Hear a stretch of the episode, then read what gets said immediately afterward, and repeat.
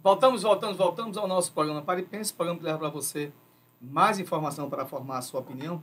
As pessoas mandando aqui umas, umas perguntas para mim sobre a questão que está agora vindo à tona sobre a, é, os preço dos combustíveis. Era uma vez um país que o preço do combustível aumentou demais e um presidente, para se reeleger, fez as manobras necessárias para o preço cair.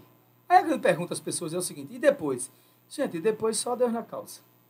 Porque essa semana mesmo o Conselho é, de Acionistas da Petrobras, não só aqui do Brasil, mas também da Bolsa de Nova York, tem dito que a Petrobras comece a equilibrar os preços, porque a, a empresa está perdendo, valor de mercado. A gente falava sobre uma coisa interessante aqui, sobre um fundo soberano para equilibrar preços, né, bancado pela União. Toda vez que o preço subia, esse fundo soberano é, equilibrava os preços.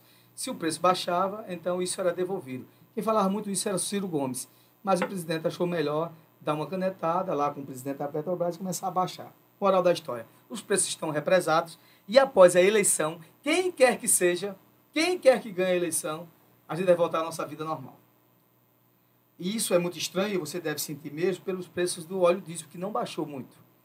Né? Baixou em 20, 30 centavos era 7, ficou para 6. 2 litros de óleo por mais de 12 reais é um absurdo. E o preço da gasolina, estranhamente, é, é, é, o preço da gasolina, estranhamente, muito mais barato que o diesel, onde historicamente isso nunca aconteceu. O diesel sempre foi mais barato, não é isso? As pessoas sabem disso. E sim, é muito claro que a Associação de Importadores diz que o preço por aqui está abaixo da paridade internacional. E está pressionando, pressionando o governo para equilibrar os preços.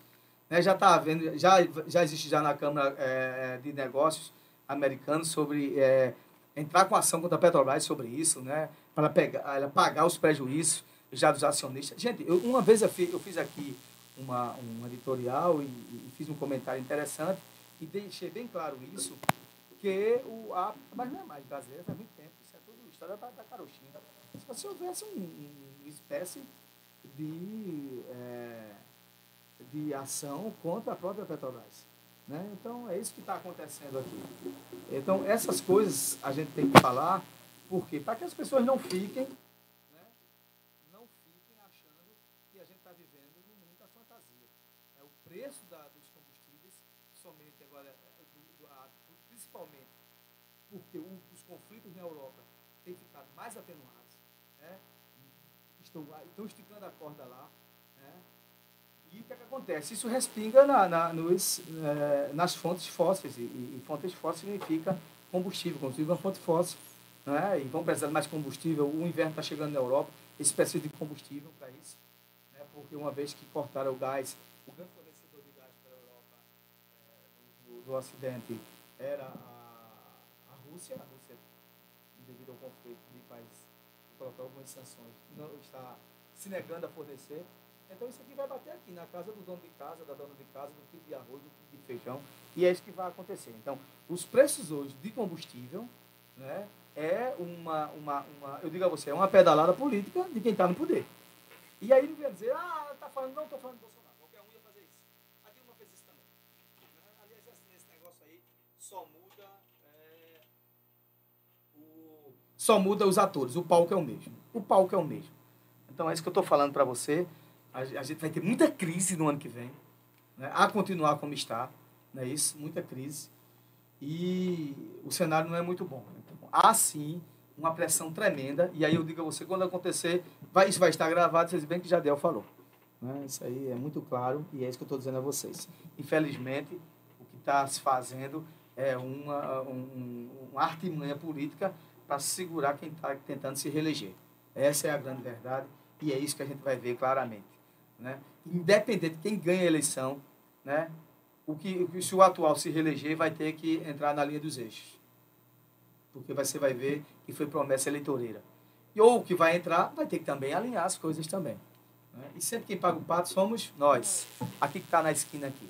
Eu, você, que não tem nada a ver com o pato, né? a gente é, é, sofre com todas essas irresponsabilidades que a gente tem observado aqui. É, a grande verdade é essa. E é o que a gente tem sofrido claramente, sofrido claramente é, na relação de poder, na relação de poder.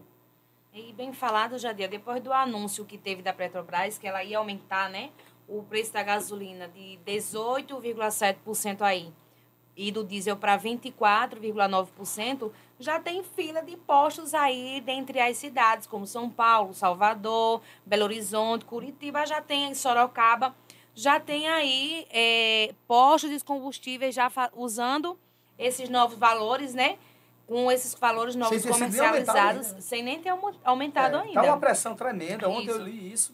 E a qualquer momento vai aumentar. Não sei se vão segurar esses 20 dias. Mas isso. não se. Vejam só o grande golpe.